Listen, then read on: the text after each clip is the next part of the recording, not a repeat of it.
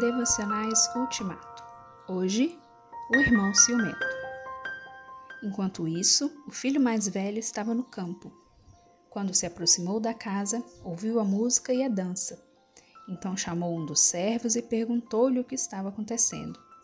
Este lhe respondeu: Seu irmão voltou e seu pai matou o novilho gordo, porque o recebeu de volta são e salvo. O irmão mais velho encheu-se de ira, não quis entrar. Lucas 15, 25 a 31.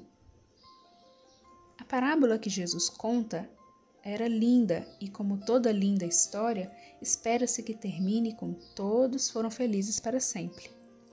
Mas Jesus não terminou a narrativa com a festa de celebração pelo filho perdido ter voltado para os braços de seu pai.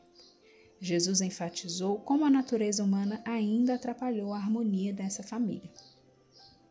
O irmão mais velho, que respeitou o pai, que trabalhou lado a lado com ele ano após ano, volta para casa quando a festa está a todo vapor. E ele fica com raiva, indignação e ciúmes. É tão fácil que esses sentimentos tomem conta do nosso ser. Basta olhar para a situação do outro e achá-la injusta. É não compreender o amor do Pai quando ele é direcionado ao outro. Deus amou o mundo que deu seu Filho unigênito. Amou o mundo, os bons e os maus.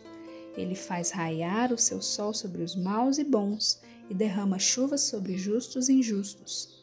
Essa é a justiça, é a graça de Deus. Como você lida com estes sentimentos em sua família, em seu trabalho, em sua igreja?